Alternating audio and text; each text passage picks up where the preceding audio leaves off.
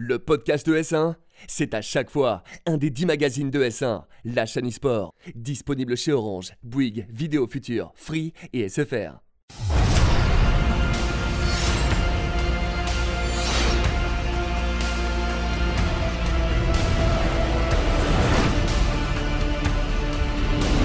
Bonjour à tous et bienvenue dans Battle Arena, votre magazine consacré à l'actualité des MOBA. Nouveau numéro, nouveau plateau, mais toujours même chroniqueur Luciano qui est avec moi une fois de plus. Comment vas-tu? Ça va ultra bien. Ultra bien. Ouais. Trop content parce que j'ai j'ai mon amoureux de, de l'e-sport en face. Bah ouais, je suis super super contente de le recevoir aujourd'hui. Funka, alors je sais même pas comment te présenter parce que tu fais du StarCraft, tu fais du Dota, t'es commentateur de l'Overwatch League, t'es sur- tu, tu fais, fais du sport. Smash Bros. Tu Ouais. fais du Smash Bros. Ouais. T'es présent On vient de sur citer quatre types tout. de jeux non mais différents. c'est incroyable et J'adore. t'es et t'es expert sur tous ces jeux-là. Je suis super contente de t'avoir en plateau. Comment vas-tu? Eh ben, ça va aussi euh, très très bien. Alors forcément, voilà, je- Luciano en face de moi, avec Oh. son sourire, avec son truc. Et puis toi, la Laure, chandelle. Laure, à un moment donné, voilà, ça fait longtemps qu'on se dit, il faudrait qu'on arrive à trouver un moment pour faire Mais une oui. Et à chaque fois, je suis là, ah, je suis désolé, j'ai pas le temps, j'ai un truc à faire, etc. C'est ça. Bon, bah voilà, je me suis levé un matin, c'est dur, mais je suis là. Bah, je suis ça. super contente que t'aies pris la peine de te lever aujourd'hui parce qu'on a un programme chargé. Et l'exclu, hein. de. l'exclu, oui. c'est que ça devait être le premier invité Je sais, de Battle ouais. Arena. Mais il n'était pas disponible. On voulait te garder pour la, pour la première, mais Voilà. malheureusement, ça ça n'a pas pu se faire comme ça. Mais bon, My bad. Les meilleurs savent se faire attendre. Il est là aujourd'hui et il sera là pour parler du travail d'observateur sur les MOBA notamment, mais aussi sur d'autres jeux parce qu'on fera un petit portrait un peu de Funka. Il faut savoir qu'il a, qu'il a fait, comme on l'a dit, beaucoup de choses et de l'observation sur StarCraft 2 notamment. Euh, on va aussi parler du minor de Kiev pour Dota 2, un reportage de Riot Games dont je vais vous parler un petit peu, les résultats ESL et MDL et enfin Dota Auto Chess à, euh, Dota Auto Chess à 1 million. Bah ouais, 1 million? Non, alors, Attends. C'est un peu euh, le bordel. C'est Dota 2 qui a un million grâce à Autochess. On en parle tout de suite dans les news. De toute façon, on vous lance ça tout de suite. Alors, Lulu, explique-moi. Alors, Autochess, euh, Dota Autochess, je ne sais pas si vous connaissez, je suis pas sûr déjà d'en On n'en avoir a pas parlé dans l'émission encore. Non, non. Euh, donc c'est un mode de jeu qui est arrivé euh, sur Dota où en fait vous contrôlez, euh, donc vous êtes sur un échiquier, vous le voyez actuellement à l'antenne et vous avez, à l'écran, vous avez des petits héros que vous devez placer sur un échiquier et vous devez faire des combinaisons de classes et de races de héros pour on va avoir des bonus, etc. Et donc vous vous bataillez contre sept autres personnes. Euh. Ça, c'est très brief hein, comme, euh, comme résumé. Euh, et bah, c'est un carton, c'est-à-dire que c'est un mode qui est arrivé sur Dota 2, comme Dota est arrivé sur Warcraft 3 d'ailleurs à l'époque. Euh, C'était un mode, là c'est un mode de, de Dota 2 qui a été Ouais. créé par euh, un- une personne chinoise euh, qui s'appelle Drodo INC. Bon, bref. Euh, et bah, c'est un carton. Les joueurs de Hearthstone, les joueurs de, les joueurs de TCG de manière générale jouent énormément à ce jeu. Les, beaucoup, beaucoup de streamers en France. Il y a Kameto euh, qui a commencé à streamer. C'est a- ça, ça m'a halluciné. C'est absolument incroyable. qu'il fait sur ce Voilà, moi j'ai vu Kameto sur Dota 2, j'ai fait qu'est-ce qui, pourquoi donc voilà, donc c'est- incroyable. Et ça a permis Dota 2 qui était un peu en baisse, hein, qui était à un million de joueurs il y a à peu près 3-4 ans, on va dire. Ok. Euh, bah, ils viennent à nouveau de dépasser les 1 million de joueurs euh, uniques en même temps. D'accord. Euh, en même temps. Bon, Parce que le mode est hosté sur le client du jeu. Et Voilà, il- exactement. Pour jouer à Autochess, il faut lancer Dota 2 et donc c'est un carton. Et alors, en sachant que euh, actuellement, Autochess a été déposé euh, par 8 marques différentes en Chine, dont Tencent. Je sais que Tencent s'y intéresse, ouais. Dont. Tencent. Euh, T'imagines euh, Riot Games qui sort un mode Ouais. Auto Chess euh, League of Legends avant que Valve fasse un vrai parle truc pas, s'il te plaît, ne jinxons pas le truc. Et Valve a dit aussi qu'ils étaient évidemment intéressés par Autochess. Donc, il va falloir suivre le truc parce que c'est probablement le, le prochain carton. Par Grave. contre, est-ce qu'on en parle Enfin, peut-être, prochain carton, on verra. Est-ce qu'on en parlera dans Battle Arena Je sais pas, parce que c'est pas vraiment un MOBA. Mais voilà. Non, mais en tout cas, c'est le, le Dota, mode donc. qui fonctionne le mieux, même mieux que le dernier titre de Valve, euh, Artifact, Artifact dont on évitera de, Ouais. de trop parler parce que bon, de ce côté-là, Ça doit, ça être pas. vraiment bizarre quand t'es Valve et tout, tu développes Ouais. un jeu, tu passes des- un temps pas possible, Grave, et puis là t'as un et ça qui marche fait, pas. Mais du coup, auto chess sur Dota 2, et puis d'un coup le truc est méga joué. Genre c'est ouais, ça doit être hallucinant de te dire Il y a ça 100 que fois ta plus de joueurs arrive quoi. sur Autochess, 100 fois plus sur Autochess que sur Artifact. Et ouais, le mec l'a développé. Un mode gratos Enfin, ouais, euh, sur un jeu free to play. Mais c'est toujours ce que Valve a fait, racheter, enfin embaucher les mecs qui ont fait des modes type Counter-Strike, type Dota, pour, le, pour les produire. La seule question, euh, c'est de savoir s'ils vont réellement bien l'exploiter derrière pour. euh, Et s'ils vont pas se faire prendre le doubler avant. potentiel. Et s'ils Ouais. vont pas se faire doubler avant. Bah, il y a Tencent sur le, Voilà. voilà, sur le coup. Quoi. Ça a été le cas euh, par le passé, c'est une histoire que Valve connaît malheureusement. On enchaîne sur des résultats compétitifs ici, résultats de l'ESL et de la MDL Macao. Ouais, Euh, deux tournois complètement hors circuit euh, mineur majeur de Dota, mais qui ont été joués ESL à à Katowice avec euh, la victoire, euh, vous le voyez sur euh, l'écran de Team Secret, qui est impérial, qui domine absolument le monde actuellement. Et puis en face, la MDL Macao qui était euh, en Chine euh, avec euh, bah, d'autres équipes, Evil Geniuses, etc. Et c'est la victoire de Team Liquid, euh, deux powerhouses européennes qui dominent les tournois mondiaux et euh, bah, Avec ça la en euh, trophée, j'ai adoré. Une petite Battle Fury. Ouais. Ouais, exactement. La petite Battle Fury, c'est un héros, enfin c'est un item de- du, du jeu euh, trop en marrant. trophée. C'est assez cool. Ouais, grave. Mais elle est en carton, c'est dommage. ouais. Ah mince. Mais non, Elle est, ouais, elle est pas ouf, ouf. terrible. Ah Terrible. Moi, je m'attendais à un truc qui pèse vraiment 15 kilos et tout Mais ouais, machin. un truc non, de pas. viking. et Non. Non, pas du Non. tout. non. Battle, Ah, Fury en carton. Pardon, j'aurais peut-être pas dû dire, ça casse un peu la magie. T'as cassé, la magie du truc. hein. Un truc un peu plus magique, par contre, en tout cas que moi j'ai trouvé magique, c'est le dernier reportage qu'a qu'a sorti Riot Games.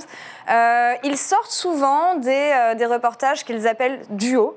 La série, c'est pour mettre en avant deux joueurs qu'on compare. Ici, le dernier numéro parle de, de Core JJ et de Crown, qui sont donc deux joueurs emblématiques de la scène coréenne qui étaient chez Samsung, euh, champions du monde. Euh, champion du monde 2017 et les deux joueurs sont partis aux États-Unis. Donc euh, Crown qui est donc dans le, chez Opti Gaming Mhm. dans l'équipe euh, du français Zaboutine.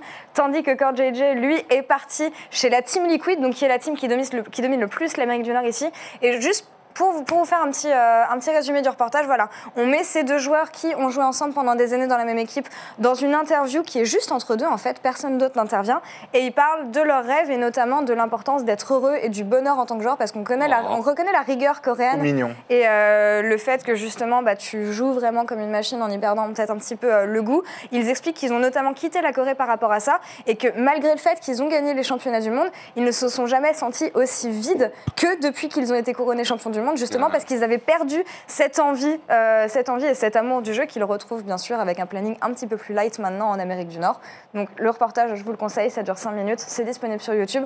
C'est euh, vraiment intéressant de voir des joueurs coréens se confier, ce qui est assez rare en rare. interview. On a des Ah joueurs ouais. qui sont très réservés généralement. Ouais. Donc voilà. C'est ouais, c'est du contenu de qualité, ça en réalité. hein. Ouais. Vraiment un truc un petit peu différent, même dans la manière. où, si j'ai bien compris, du coup, c'est juste eux deux qui se parlent, donc du coup, t'as vraiment C'est ça. ce truc un peu libéré et Absolument. effectivement taper dans le dans le, le côté un peu réservé des Coréens, mais essayer de récupérer vraiment euh, l'info, le truc juste et vrai, c'est vachement cool. C'est ça. Et il Vachement parle d'un truc enfin, qu'on ignore, entre guillemets, ou qu'on peut pas forcément voir, c'est le dégoût parce que tu joues trop Mais- ou parce qu'il y a trop de. Bah, tout simplement, mon objectif en tant que joueur, c'était d'être champion du monde. Et finalement, c'est la pire chose qui m'est arrivée parce que depuis ça, je, je suis dépressif et genre c'est terrible et j'ai perdu le goût au jeu. Donc c'est vrai que c'est des moments Ouf, qui sont ultra lourd, hein. forts.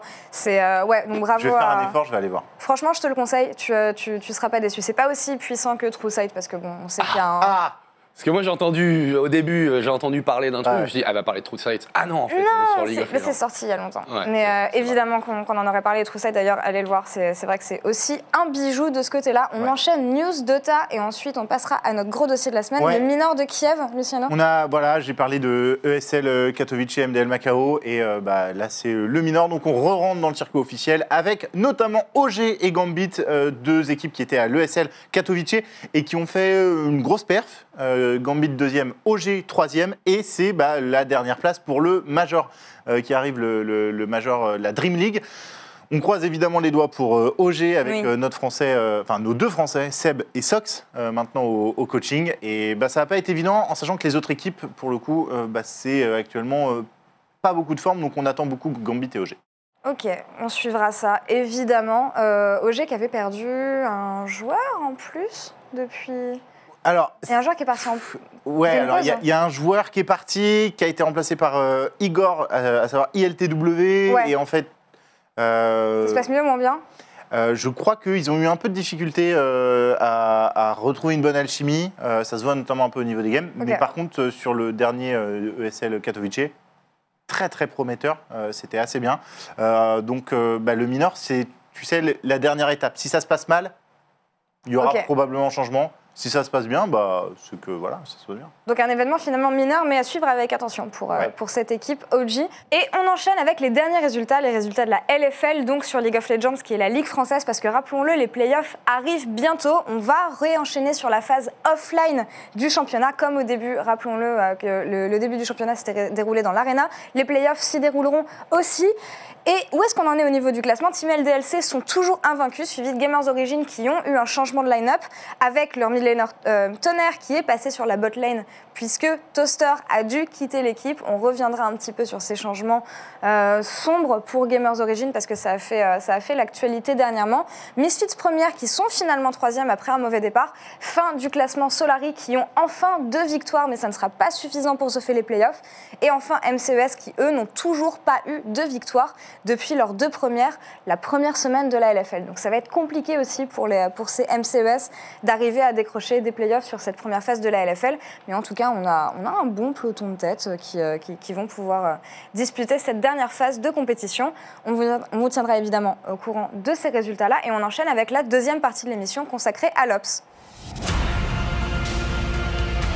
Dossier de la semaine, du coup, consacré à, à l'Ops, donc la manière de regarder des games compétitives. On va surtout faire un comparatif entre League of Legends et Dota, puisque meilleur plateau pour le Voilà. faire. Mais avant ça, Funka, je me tourne vers toi parce que c'est Oui. c'est un, ben, j'ai envie de dire un métier vraiment à part entière que tu as pratiqué dans les, dans les débuts de ta carrière. même fait- que tu as inventé. Ouais, J'aimerais bien dire que je l'ai inventé. Pas vraiment le cas. Euh, non, je suis arrivé à une période qui était assez intéressante où, euh, pour faire simple, les Coréens ont été les premiers à dire on n'observe pas, pas, pas bien les games. Et genre, c'est pas, c'est pas très agréable pour le- les, les gens qui regardent, en fait, de voir une partie qui va être montrée de manière un petit peu euh, euh, trop rapide ou pas pensée pour le viewer, en fait. Et donc, du coup, les Coréens se sont mis à faire ça. Et il se trouve qu'en Europe, en Occident, en règle générale, au début de, de StarCraft 2, entre 2010 et 2012, il y avait vraiment pas grand monde qui faisait ça en Occident. Et euh, surtout, du coup, on était obligé de- d'importer des observateurs coréens qui parlaient pas, qui parlaient pas très bien anglais, donc ils pouvaient pas trop suivre les calls des casteurs anglais parce que c'est un Mhm. truc où tu, tu prends tes décisions toi en tant qu'observateur, tu montres ce que tu as envie de montrer, mais t'écoutes quand même ce que les casteurs racontent parce que tu veux qu'il y ait une symbiose entre les deux. Donc du coup, il y avait de la place pour quelqu'un qui parlait anglais et qui avait le temps et la disponibilité de, le- de faire ça, et puis si possible un petit peu de talent. Et, euh, et donc du coup, ça m'est un peu tombé dessus. Et en fait, c'est juste que c'était le tout début de ma carrière dans l'e-sport, c'est le moment où j'ai complètement abandonné euh, ce que je faisais avant. Et donc du coup, euh, c'était une manière pour moi non seulement de voyager, mais aussi de participer à des énormes tournois que j'avais pas eu l'occasion de, de faire en tant que joueur. Et ça m'avait, voilà, ça, je l'avais toujours gardé un petit peu mauvaise de pas avoir été capable de me qualifier à des DreamHack ou à des trucs comme ça. Et puis en fait, du jour au lendemain, je me suis retrouvé à bosser sur ces événements-là, à rencontrer les casteurs internationaux et faire un taf pour lequel j'étais assez fier et euh, que les gens ont apprécié. Et donc c'est vrai que pendant trois bonnes années, je dirais entre 2013 et 2016, j'étais quasiment le seul observateur de la planète sur StarCraft. Je faisais Wow. tous les events. Euh, je passais mon ma vie dans des avions. Mais c'était vachement cool parce que j'ai vécu tout ça. euh, Enfin, t'es la, première personne qui regarde la game, tu vois.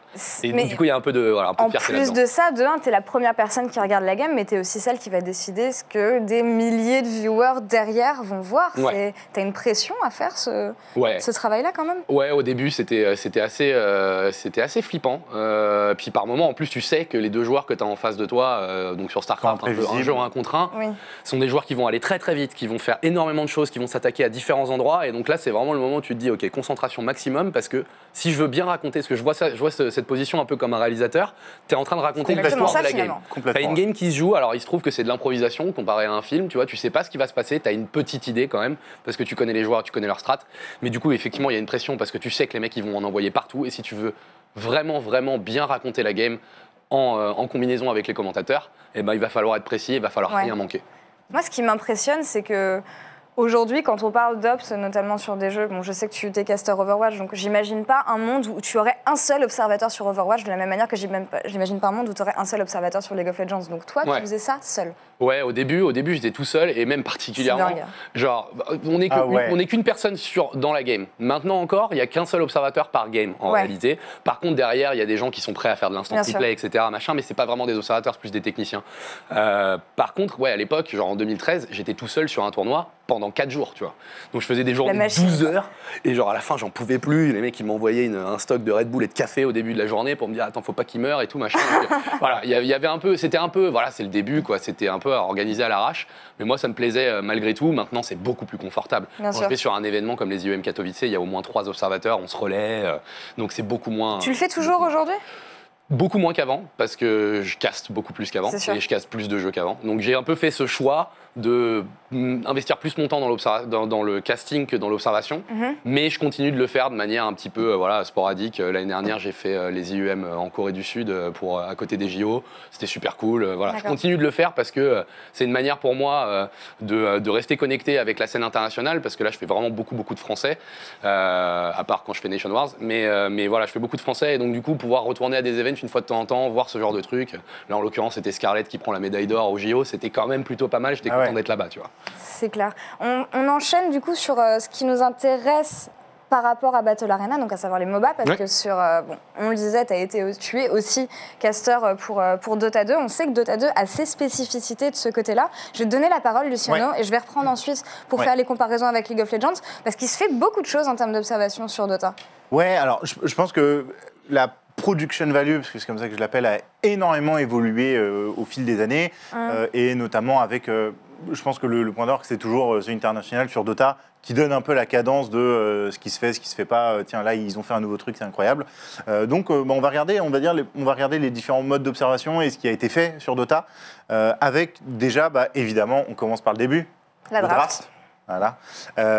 Et donc, on a une phase de draft. Alors, la phase de draft classique où tu as euh, les héros. Alors, déjà, ça, ça a été un peu changé. hein. Auparavant, euh, euh, c'était euh, pas présenté comme ça. Là, c'est directement dans le jeu que c'est présenté comme ça. Avec, vous avez les héros qui sont sélectionnés sur les deux lignes. Et puis, à gauche, vous avez la ligne des bans. euh, donc, les héros qui sont enlevés. Ça, voilà, c'est la lige qui a été sélectionnée par Newbie, par exemple. Et puis, voilà. Donc, ça, c'est, on va dire, le draft classique. Et vous allez, euh, vous allez dans des productions un peu plus grosses, type TI, sur le, de- le draft en euh, réalité virtuelle ou réalité augmentée, Mhm. euh, avec l'animation des héros directement devant les joueurs. Euh, donc là, en plus, je l'avais mis parce que c'est un Earthshaker qui tape sur son tape. totem. Oui. Et, Et on donc, on entend, public qui, euh, voilà, ouais. on entend tout le public qui applaudit, c'est absolument, c'est ultra Énorme. stylé. Euh, et donc ça, c'est OGTNC, et donc c'était euh, le dernier, euh, le dernier euh, tournoi. Non, c'était euh, deux- c'était TI7, Et, pardon. TI7, ouais.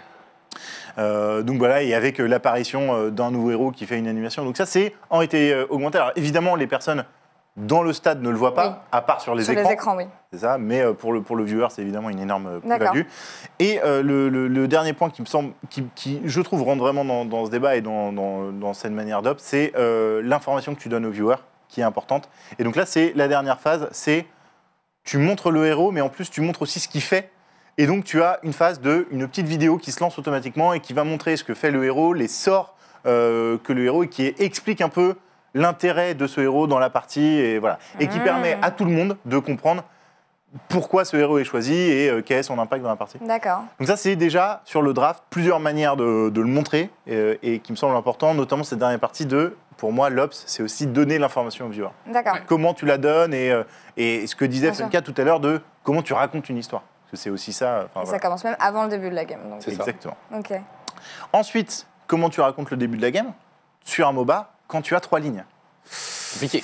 Très compliqué. Donc, Dota, depuis, euh, je dirais, 2-3 ans, ont commencé à montrer ses débuts Le de partie. split de map, d'accord. le split de map avec les trois lignes euh, qui apparaissent, euh, notamment pour montrer quel héros. Alors, notamment sur Dota, c'est très très important puisque les lignes ne sont pas du tout fixes. C'est-à-dire qu'il peut y avoir cinq héros en haut, euh, trois héros au mid et deux en bas. Euh, voilà, c'est- ça peut être comme ça et il n'y a, a pas vraiment de logique. Contrairement à LoL où c'est déjà peut-être un, un peu plus euh, réglementé, entre guillemets, avec euh, un top, euh, un mid et deux bots. Ouais. Euh, donc voilà, donc ce, ce split de map est très très important euh, et ça a été implanté et je pense que ça permet beaucoup beaucoup de visibilité euh, sur ces débuts de partie parce que tu vois directement où sont les héros et euh, ça te permet de visualiser parce qu'évidemment tu peux pas voir toute la carte. Euh, Clairement. voilà. Mhm. Sinon, euh, sinon mon boulot n'existerait pas en fait. C'est Si on ça. pouvait tout le temps voir tout, bah, il n'y aurait pas besoin de quelqu'un pour manipuler le truc et te montrer exactement, Exactement. ce dont tu as besoin. Quoi. Voilà. Puis en plus, voilà, le split comme ça, il est intéressant parce que comme on est sur Dota, euh, à moins d'une minute, il y a déjà un kill. C'est Donc ça. heureusement qu'on voyait toutes les lanes parce que euh, voilà, le kill a déjà eu lieu à 40 secondes de jeu. C'est clair. c'est un allié. Oui. Non, un mais allié. je. c'est- Salut Lulu. C'est assez faire. Euh, Et- ensuite, oui.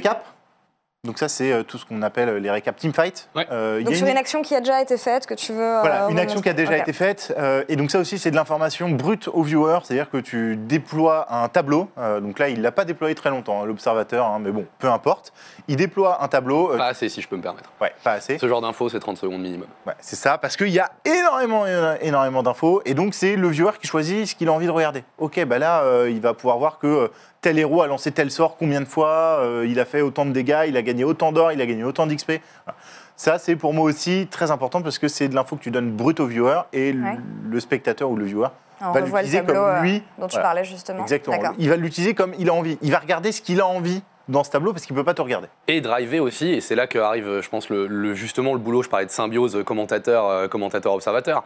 L'Obs, il sait que nécessairement, il y a des gens qui vont vouloir, des viewers qui sont un petit peu haut level, qui vont vouloir avoir les infos par eux-mêmes. Très bien. Et ensuite, le boulot du commentateur, c'est de sauter sur cette opportunité de dire tenez, regardez dans cet énorme bloc d'informations, voilà les trucs qu'il faut, qu'il faut regarder. Exactement, ouais. Ce mec-là a fait tant de dégâts, ce sort-là n'a pas été utilisé ou a été utilisé, et c'est ça qui a déterminé le teamfight. D'accord. Parce que j'ai vraiment ce sentiment-là, c'est que dans, de, de plus en plus, on donne énormément d'infos aux viewers. Ouais. Et pour le, le- le newbie, pour le mec qui débarque pour la première fois, le mec ou la nana qui débarque la première fois sur un stream, il va avoir du mal à comprendre ces informations. Et donc, du coup, c'est à ce moment-là que le, le commentateur doit être capable de dire Ok, là, je vais essayer de mettre un highlight sur telle ou telle chose. Encore une fois, parce que tu veux que la personne qui regarde comprenne l'histoire. Et l'histoire, c'est pas euh, 3000 de dégâts, 2500, 400, euh, 50 milliards de spells utilisés. C'est non, il s'est passé ce truc-là, c'est cette chose-là qui est importante. Et voilà ce que vous devez euh, comprendre et euh, retenir de la fight. D'accord. Voilà.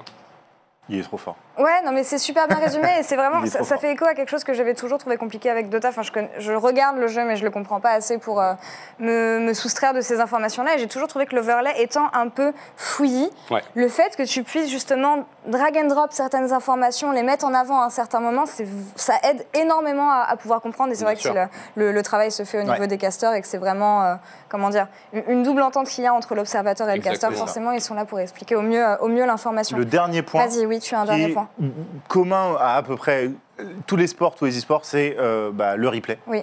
Euh, le replay, évidemment, très important pour voir euh, les différentes actions, potentiellement au ralenti. Là, vous pouvez voir, c'est un tout petit peu ralenti euh, pour, pour voir cette teamfight, parce que, bah, évidemment, dans une teamfight, déjà quand tu connais, c'est ça part dans tous les sens. Et alors là, en plus, il y a une. Ah, T'as choisi le meilleur, euh, le meilleur replay du monde. hein. j'ai choisi un, un replay particulier, parce qu'en fait, c'est un, un joueur qui envoie son carry Oui. euh, sur les adversaires et qui le tue, du coup, euh, voilà, qui tue son allié. Et puis c'est le début de la défaite aussi. Et c'est aussi le début de la fêtes de Evil Geniuses. Mais D'accord. voilà. Euh, et en plus, ce qui est marrant, c'est que tu as la réaction du joueur et euh, voilà, c'est drôle, etc.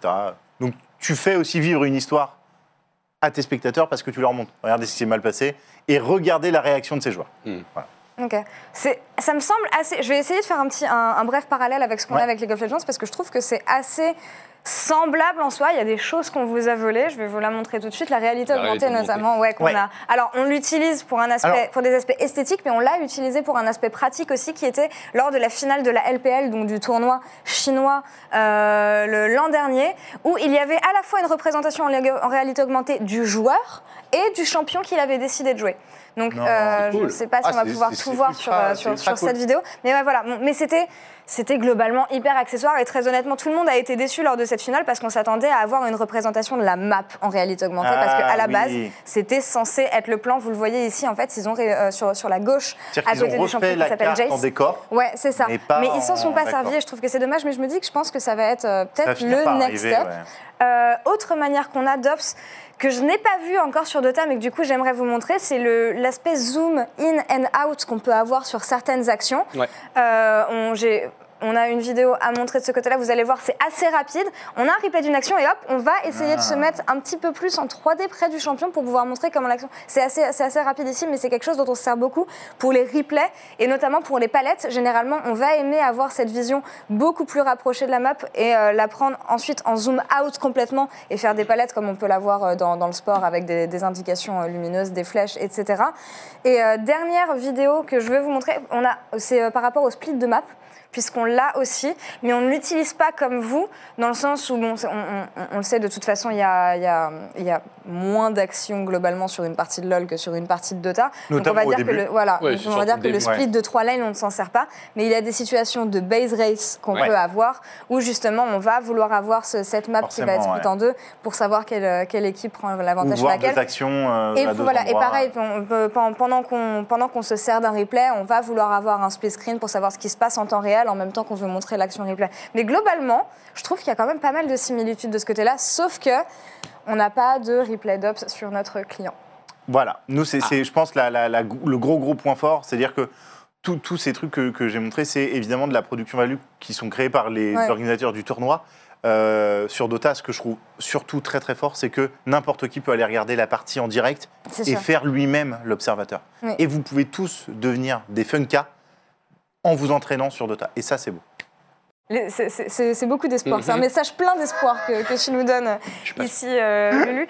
Dernière question, euh, Funka, c'est à toi. Oui. Avant de- avant d'enchaîner dans la dernière partie de l'émission, on l'a dit, tu as cast énormément de jeux, tu as ops beaucoup de jeux. Ouais. À l'heure qu'il est, s'il y avait des choses, on va rester sur les MOBA ici, à Mhm. améliorer sur euh, ce qui concerne Dota 2, qu'est-ce que ça serait?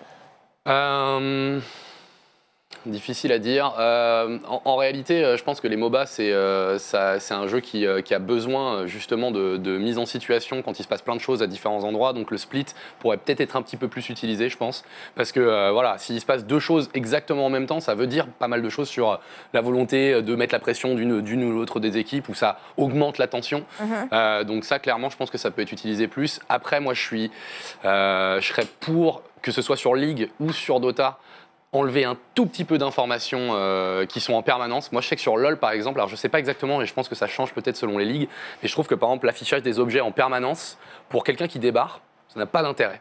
Tu vois ce que je veux dire? Genre, tu vas vouloir peut-être euh, avoir accès à cette information, mais est-ce que tu as besoin de l'avoir tout le temps? Et c'est vrai que ça prend pas mal de pas mal d'espace là sur la partie basse de l'écran. Oui. Ça, c'est des trucs que je questionne un petit peu et je sais qu'il y a des gens qui vont dire Mais non, mais moi j'ai très envie de savoir le build et quel moment où il gagne l'objet. Mais est-ce que tu en as besoin vraiment toutes les secondes? Justement, Je suis pas non. convaincu. Encore une fois, pour moi, c'est un truc de l'Ops vient de se rendre compte que là, il y a eu un timing d'objet important. On le montre. Le caster le mentionne. Et out, tu vois C'est sûr. T'as pas besoin de prendre tout l'écran pour ça. Euh, D'ailleurs, il y a un truc qui est vachement cool sur, euh, sur Dota 2, et je sais pas si Ouais. ça existe sur LoL, qui est justement le pick-up des, objets importants. T'as un, t'as un joueur qui vient d'acheter un objet, et en plus dans Dota 2, t'as des objets qui vraiment modifient complètement ton personnage, genre Blink Dagger. Voilà, tu peux te téléporter sur une courte distance. Le moment où n'importe qui dans la, dans la partie achète une Blink Dagger, ça va apparaître un petit pop-up qui va arriver sur la droite qui va dire un tel vient d'acheter une Blink Dagger. D'accord. Et tu vois, du coup, à, à titre-là, t'as pas besoin d'avoir un truc avec 50 objets affichés pour voir que monsieur euh, X a acheté sa Blink Dagger et tu le vois. Non, t'as un pop-up qui te dit c'est maintenant, ça c'est l'information utile, et le reste on l'enlève. Voilà, je dirais ce genre de truc en fait. euh, ensuite, euh, je trouve que les deux, les deux jeux ont un potentiel euh, très très cinématographique par moment. Et quand tu parlais du zoom, c'est important pour les palettes, tu vois, le- les zoom in, euh, les zoom out, pardon, pour la vision, pour faire une belle palette, pour montrer les mouvements et tout. Mais par contre, le zoom in qu'on voyait là sur la vidéo que tu nous as montré, donc cette espèce de 3D euh, euh, proche. Pour la visibilité, c'est pas le meilleur truc. Par contre, ça rend le truc épique instantanément. C'est le but. Et C'est le but. moi, ça a été un truc que j'ai trouvé vachement important dans, dans mon boulot. Et StarCraft 2, moi, c'est un jeu que je trouve magnifique. C'est le jeu que j'ai le plus observé. C'est un jeu que je trouve vraiment très beau. Et justement, quand tu vas chercher quelque chose de plus euh, micro, tu vois, tu vas chercher dans l'action et tu te retrouves à te rappeler que, en fait, bah ouais, c'est des armées qui se tapent dessus, ou là, en l'occurrence, des héros ou des champions qui se tapent dessus. Mais en fait, t'as un côté, euh, t'as l'impression de regarder un film, quoi. Et donc, du coup, d'avoir ce tu zoom in. transformes vraiment en réalisateur Tu- parce que Exactement. tu mets ta caméra, tu fais tes mouvements. Tu la cadres comme si tu étais, voilà, étais en train de filmer ton film Marvel ou j'en sais rien, tu vois, et tu te dis, ok, je vais faire cette first person ou ce, ou ce, ce- ce- ce plan très rapproché parce que je veux que les gens oublient qu'on euh, qu'on a 10 personnes qui sont en train de jouer sur des ordinateurs, mais qui se rappellent que simplement, en fait, c'est des héros et des champions qui s'envoient des trucs à la tronche et que c'est quand même plutôt cool. C'est un aspect esthétique qui, est- qui est- vraiment fort et euh, ouais, c'est vrai qu'on a. On, Faut- on faut verra s'il y aura des. Ouais, on peut, on peut en profiter. On s'en sert beaucoup dans les, dans les vidéos de teaser, de trailer notamment. Mais c'est vrai qu'aussi, même pour les palettes, d'une certaine manière, si on veut revoir les interactions avec certains spells, ça pourrait être utilisé plus. On a un système de, on n'a pas trop le temps d'en parler, mais on a un système aussi de relief dans Dota qui joue, donc peut-être qui fait que ça serait aussi un peu moins adapté. Mm. On doit passer à la dernière partie de l'émission, qui est l'interview Piqueban de Funka. Alors, je vais te poser plusieurs questions, deux choix à chaque fois. Il faut que c'est pour te connaître un peu mieux en tant que joueur, donc tu essayes de répondre le plus vite possible. Ok. Même système qu'on qu'on voit euh, pour, euh, pour combiner. Alors, carry ou tank? On se base sur Dota ici. Carré ou tank, carré. Ok, stream ou cast? Cast. Euh, Micro ou macro? Ah, en tant qu'up, ça c'est intéressant. Je peux pas répondre à ça. Ah ouais? Non. Pourquoi? Parce que, parce que les, les deux, c'est le yin et le yang, tu vois. Genre, Oh, euh, et donc, ok. il faut que tu un truc parfait, sinon tu, Ah, tu j'aime n'es bien. pas une personne entière. Non mais ça, ça me J'aime va bien. très bien comme réponse. E-sport inter ou e-sport français? E-sport français, Et LOL ou Dota? Dota 2. Ah c'est bon. Luciano prend la tête. Allez. Sur ces- on, fait, euh, on essaie de regarder un compte à chaque fois sur, euh, sur, les, les- sur les invités. tu prends la tête, ce n'est que partie remise. Je pense que dans les prochaines émissions, on, ira, on essaiera de redresser le niveau, le niveau avec une émission League of Legends. En tout cas, Funka, merci beaucoup d'avoir été euh, avec nous. Ça m'a fait super plaisir de te recevoir euh, pour devoir parler de tout ça. Et euh, Lulu, merci d'avoir été en ma compagnie une fois de plus. Et merci à vous de nous avoir suivis. On se retrouve très bientôt.